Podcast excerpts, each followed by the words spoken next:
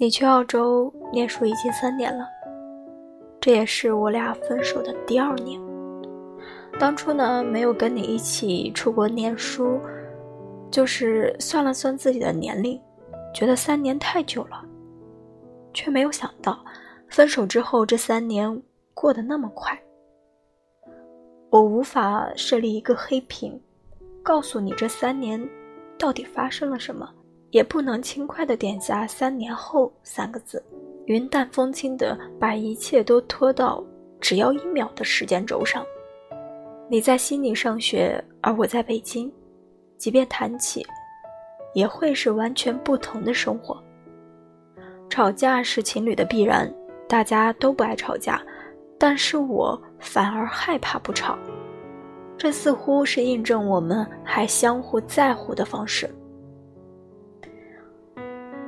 你不是一个爱发朋友圈的人，嗯，你也不用微博。从你出了国之后呢，我们就只能用微信视频。除了视频，我只能从 ins 上看你发的东西。虽然也不常发，但是每一张图我都能反复看个十几遍。关上再点开，然后看看你最近关注了谁，再去看看你的新朋友。和新生活，你呢是一个非黑即白的人。分手之后，我们互相删除了微信，你率先先斩断了我们第一道交流的可能。于是我只能偷偷的去翻墙去看你的 ins。你每更新一张图片，我都能观察好久。但是今天，当我再一次去偷窥你的时候，我发现我的翻墙软件失效了。点击链接的时候，这个软件它告诉我：“相遇有时，后会无期。”我很无力，不知道该说什么，甚至有点难过。你的新生活本就与我无关，现在更与我无关了。路是很长，但是不一定能够遇见。原来，世间万物都是一样的。斩断了解和沟通，是斩断情分和希望的最好方式。不得不说，这对于你我而言，像是一场时光倒还回去一样的老实告别。我是瓶子里的鱼，而你，在海里。我呢？现在丧失了唯一能够偷窥你的性生活的可能。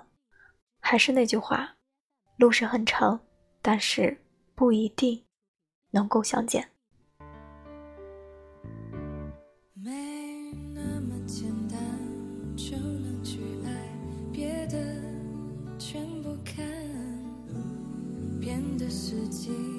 也许好，也许坏，各一半。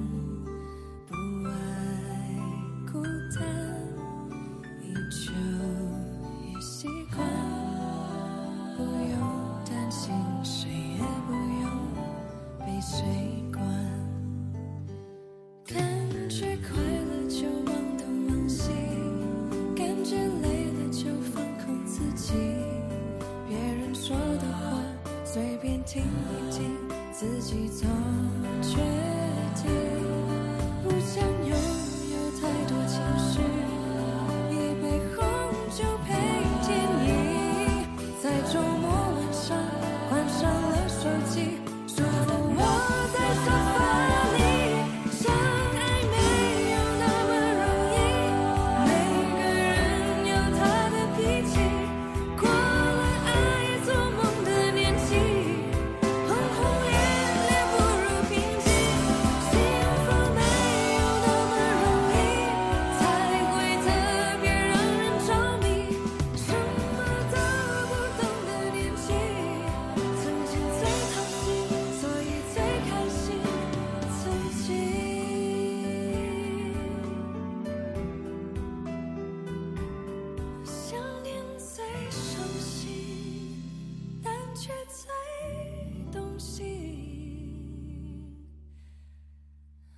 to